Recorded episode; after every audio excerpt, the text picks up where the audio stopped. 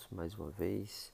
Obrigado pela presença. Vamos continuar aqui o nosso podcast do Tuquete, na, na série que está relacionado à tríade.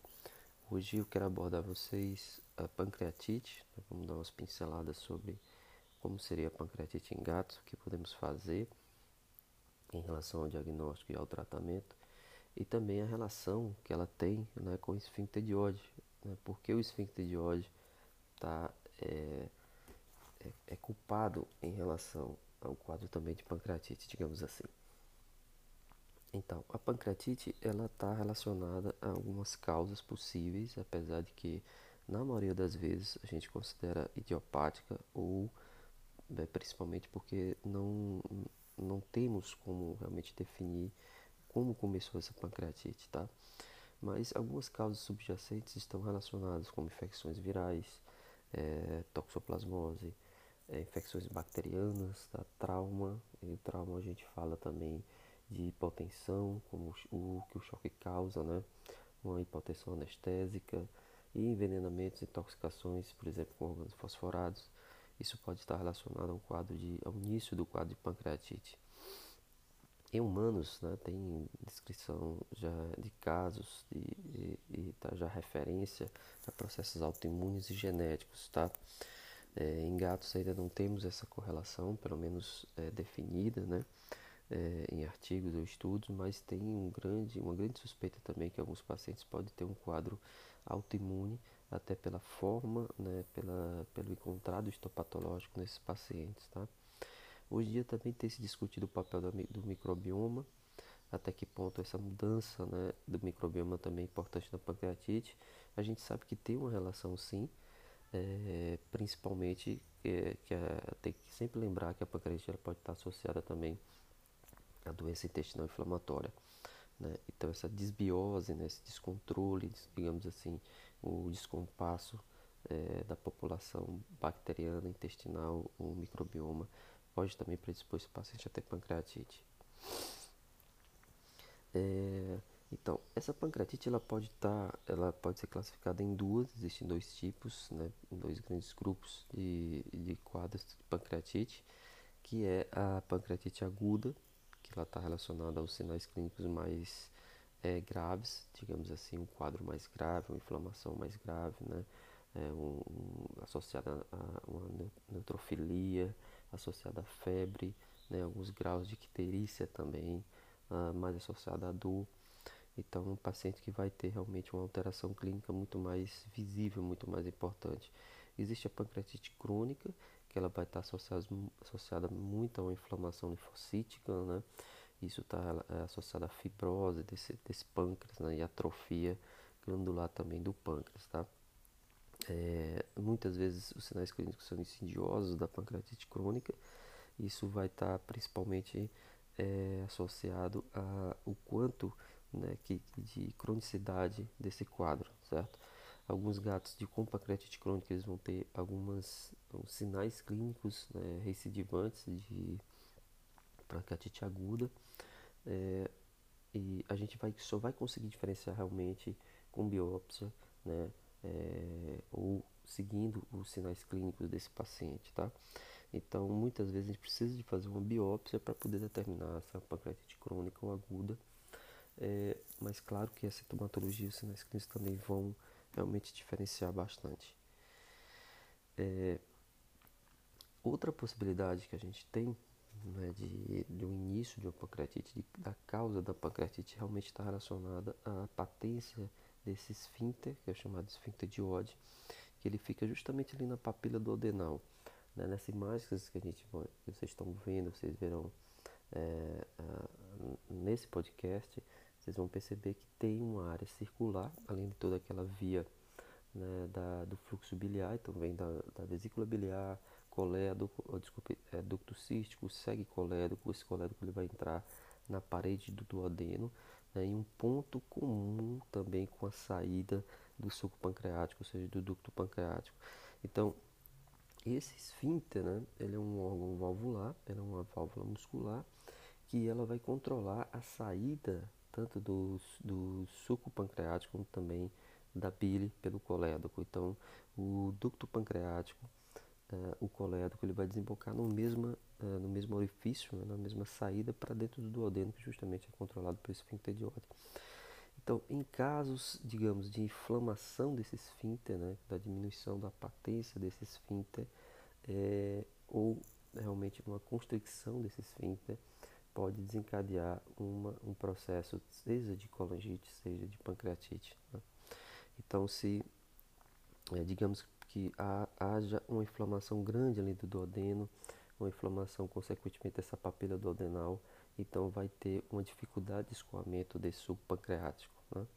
E também, muitas vezes, devido à inflamação, né, há uma certa é, diminuição da patência desse controle valvular, acabando também com a possibilidade de ter fluxo do intestino para dentro do ducto pancreático, né? consequentemente também causando uma pancreatite. É, então é muito importante essa região, essa região do duodeno, é por isso que tá, a pancreatite está associada à doença intestinal inflamatória, né, pelas possibilidades, né, pela, pela, essa, é, pela essa anatomia íntima da região e acabando é, por isso que o processo de tride é bem explicado, né, devido a essa região aí comprometida. É, os sinais clínicos da, da pancreatite elas são, eles estão principalmente relacionados à pancreatite aguda, ou seja, são sinais agudos, né, são sinais é, de desenvolvimento rápido e muitos deles podem ser é, discretos ou até um pouco mais é, visíveis.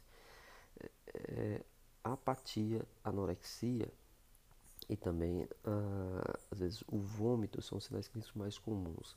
Mas o que a gente percebe realmente, o que é mais rotineiro, é aquele gato que está de certa forma apático, com sinais clínicos de dor né, e anorexo. Isso acontece de uma forma rápida, por exemplo, ontem esse paciente ele estava normal, Hoje ele já está apático e é uma apatia assim, bem, bem pronunciada, né? Aqueles gatos que ficam, parece que estão embotados, eles estão realmente muito apáticos, né? Com aquele semblante, com sinais clínicos de dor e muitas vezes vomitando, tá? Então são sinais clínicos mais comuns. Pode ter associação com febre, né? Pode ter algum grau de icterícia, dependendo daquela da patência que eu falei para vocês do esfíncter de ódio, né? Porque claro, lembrando novamente, uma pancreatite, uma inflamação do ducto pancreático pode acabar inflamando essa região do esfíncter, consequentemente inflamando também o, o colédoco, então gera também uma colangite, tá? É, para a gente definir, realmente para a gente fechar o diagnóstico da pancreatite, é, muitas vezes não é fácil, tá? É, a gente fica com esses sinais clínicos que não são patognomônicos, né? Eu falei para vocês, mas com certeza não andou a palpação, né? A gente vai realmente é, anorexia, apatia, então a gente vai realmente direcionando essa investigação para buscar uma pancreatite, uma causa da pancreatite. É, vai de, o, os, os, exames hematológicos dependem muito né, de como é, se apresenta esse paciente, mas como a gente falou na pancreatite aguda, ela tem um fundo neutrofílico, então vai ter muito mais é, chances de ter uma neutrofilia no hemograma, né, de ter febre, né, desvio à esquerda, tá? É, são pacientes que podem ter aumento de enzimas hepáticas, principalmente a GGT. Então a GGT ela chama atenção a GGT elevada, as outras enzimas hepáticas normais. Essa GGT ela pode estar relacionada com a inflamação daquela região também, né, é, das vias biliares extrahepáticas, tá? Então chama atenção. É, outro exame que é muito importante para a gente é o ultrassom. Esse ultrassom ele não pode, é, o só ultrassom em si a gente não consegue fechar totalmente o diagnóstico, tá? Em, claro, em, com algumas exceções, mas esse ultrassom ele vai estar, tá, a gente tem que, tem que correlacionar com outro exame muito importante, que é o da lipase muito específica felina, né? Que a gente vai falar um pouco mais. É, mas o ultrassom, o que, que, a gente vai perceber? Uma hipercogenicidade desse pâncreas, né, um aumento pancreático, muitas vezes uma mudança ali né, da gordura peripancreática, do mesentério peripancreático, tá? Eles vão ter a tendência de estar realmente hiperecóico. É, e a, a, também é muito importante perceber com ultrassom é, os linfonodos mesentéricos, né, ali da, região gástrica, pancreática, e também alterações em outros órgãos né, que chamam atenção, por exemplo, espessamentos intestinais, né, que principalmente aquela área ali de duodeno, é, que também chama bastante atenção. A gente acredita, pelo menos assim, os estudos mostram que essa sensibilidade do, do ultrassom para detectar pancreatite ela vai de 24 a 67% de sensibilidade, ou seja, realmente de, de ser positivo em caso de, de pancreatite. Né? É, então a gente percebe a variação que tem. Né? Então o ultrassom, ele, é, primeiro, a ultrassonografista tem que ser experiente né, na detecção né, desses sinais de pancreatite em gatos, né, saber avaliar bem o pâncreas do gato, estando relacionado também com o próprio aparelho, né, e principalmente o, o, o, em que estado cronológico, digamos assim, que está esse quadro de pancreatite. Às vezes quadros iniciais não vão, não vão ter muitas alterações é, e pode até passar desapercebido. É, então, o que a gente faz realmente né, para diminuir essa, essa, esse problema da sensibilidade do ultrassom é associar sinal clínico e associar também o teste de, de lipase imunoespecífico felina, que ele é fundamental termos na clínica, existe um SNAP, né, um teste rápido, como também tem a possibilidade de a gente fazer esse teste de uma forma quantitativa, ou seja, você vai dosar realmente a quantidade sérica dessa lipase imunoespecífica felina, tá? É, Acredita-se que seja um teste também muito sensível, né? tem uma especificidade melhor ainda. Alguns trabalhos mostram acessibilidade de 67% e uma especificidade de 91%, ou seja, tem uma boa possibilidade de descartar pancreatite. É, mas também tá, uh, tem que ter, ser interpretado com muito cuidado, porque dependendo da fase dessa pancreatite, esse teste ele pode dar até negativo. Né? Então, a pancreatite crônica, é, é por ter um maior, é, é, a maior destruição de tecido pancreático, né? a maior formação de fibrose. Então, assim, a pancreatite crônica não vai ter tanta liberação de enzimas pancreáticas como na pancreatite aguda, tá? Então, isso tem que ser muito bem interpretado. Alguns pacientes têm pancreatite crônica com a lipase muito específica normal. Então tem que ter muito cuidado. Esse exame ele também é muito interessante ter na, na, na rotina e você pode utilizá-lo para o controle né, para a, da resposta ao tratamento da pancreatite. Né. Também é interessante, é, claro que o, a fosfatolipase imunoespecífica é quantitativa. Né, o teste rápido é interessante para você ter ali a beira de leito para poder você já, já ter uma noção, né, dando positivo, você já muda ou você continua um protocolo, tá? Mas o quantitativo é que te dá uma, uma noção maior do andamento do quadro clínico, certo? Em relação ao tratamento, é muito importante que esse tratamento ele esteja baseado principalmente no controle de dor e controle de vômitos. O controle de dor uh, se faz principalmente com opioides, aí vai desde metadona, é, contínua de fentanil, tá? É, lá fora eles usam bastante a buprenorfina, aqui a gente não tem acesso né, a um, um, produto comercial, né, uma compra que a gente possa fazer com buprenorfina, mas eles utilizam bastante, principalmente a forma é, oral, né, a forma é, administração oral. E também você pode fazer infusão né, de, de, ketamina, também tem, tem indicação, porque, porque é um quadro que dói bastante, né, principalmente a pancreatite aguda. E aí, no controle de vômito, a gente vai entrar principalmente com, com o Maroptan, né, que, é um, que é um antiemético é, bem interessante em gatos e também tem esse controle de dor visceral. E você pode utilizar em alguns casos antiácidos, né, principalmente o, o omeprazol. É, ainda não tem-se uma certeza né, realmente de, da, da resposta clínica ou da utilidade clínica é, terapêutica né, do, do omeprazol nesses quadros, mas a gente suspeita que em pancreatites agudas né, devido a uma hipotensão ali do, no, no local, né, uma tendência realmente à ulceração, seria é, interessante fazer o omeprazol. Tá? É, a, é fundamental também na, no tratamento é a dieta. Esse paciente ele precisa comer o quanto antes, né? principalmente que são gatos que podem ter tendência à lipidose hepática. A gente quer também impedir que se forme uma atrofia de velocidades intestinais. Então, uh, aquele conceito antigo que o paciente com pancreatite não pode comer é completamente descartado. Então, esse gato ele precisa comer, seja de uma forma espontânea, seja de uma forma forçada, ou principalmente a gente vai colocar uma sonda alimentar, tá? Podemos iniciar com a nasogástrica, né, que ela tem, não precisa que o paciente esteja tão estável, né, não precisa de sedação nem anestesia, para depois a gente tentar ver a possibilidade de realmente fazer uma anestesia e passar uma sonda é, esofágica, tá? É, em relação a essa dieta, né, existem algumas dúvidas ainda, uh, existe alguns questionamentos é, se essa dieta ela precisa ter um controle de gordura, né, se tem um teor baixo de lipídios ou não.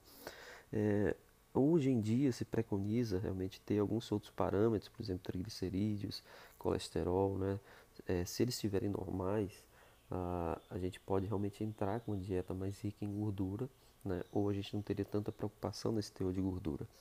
Mas uma taxa, um, pacientes com, com pancreatite, colesterol alto uh, e triglicerídeos altos, a gente teria um controle maior realmente dessa dieta, né, em relação ao teor de gordura, tá?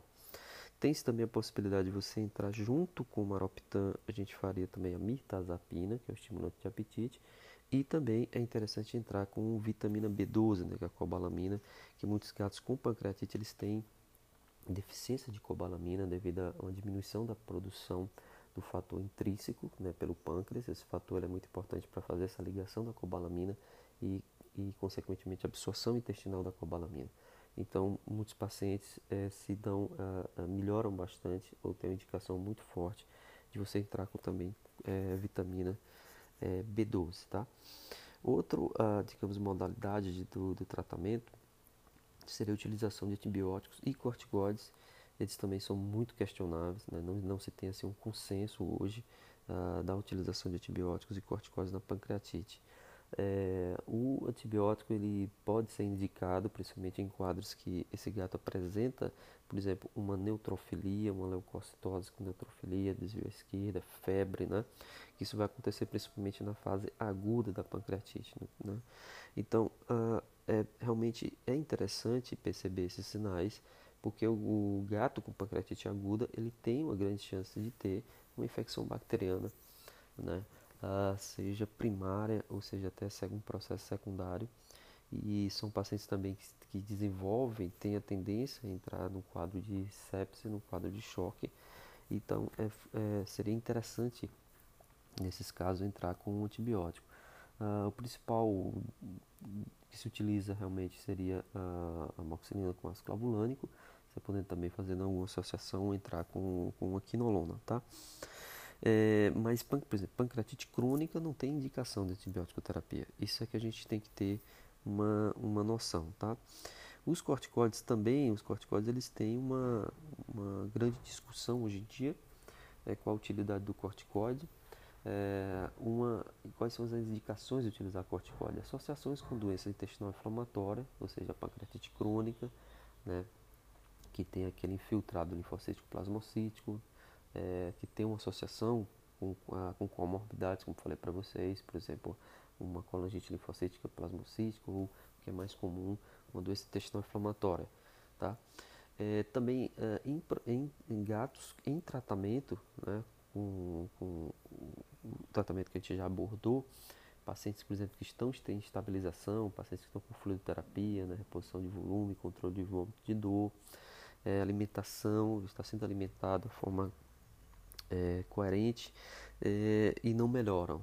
Então, é, tem-se também uma indicação de fazer uma dose de corticoides, pode iniciar com dexametasona, dose baixa de dexametasona, porque muitas vezes, por exemplo, se o esfíncter de ódio está comprometido, né, se tem aquele edema, ali na região, o corticoide ele pode ajudar bastante para voltar esse fluxo né, do suco pancreático, fluxo também biliar, né, aquela região que está inflamada do intestino, isso pode ajudar, tá?